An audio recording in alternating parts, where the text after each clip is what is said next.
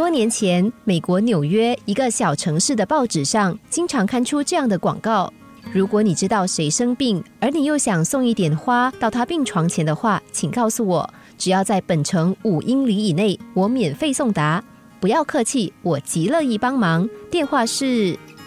当时阿德先生已经七十九岁，他原本跟他的太太共同栽培了一个好大的花园。八年前，他太太去世，他仍然独立维护这个花园。可是，没有人可以分享这百花竞艳的乐趣，让他觉得很寂寞。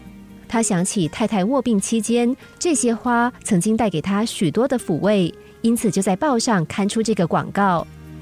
之后，他就忙着送花到各病人的床前，最多的时候每星期有四十次。他说：“我在花园里找到喜乐和满足。”跟旁人分享美丽的花，也就分享喜乐。从此，我再也不觉得寂寞了。分享是美妙的，独自欣赏美景当然美，但是和所爱的人一起分享则更美。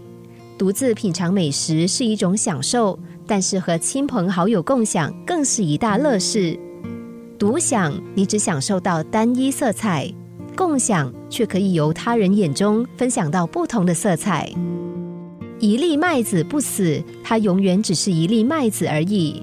许多人往往就只知道守着自己的那粒麦子不动，殊不知一粒麦子可以就是一粒麦子，也可以成为一颗种子。每颗种子都可能长成数以千计的树林。不过，它绝不能够被藏起来，必须要将自己贡献给肥沃的土地。经由施语，隐藏的能量才能够发挥出来。当你品尝葡萄美酒的时候，是否也想到，这是由一粒葡萄种子的牺牲而结出累累果实，而葡萄再次的自我燃烧，才酝酿出了酒的芬芳。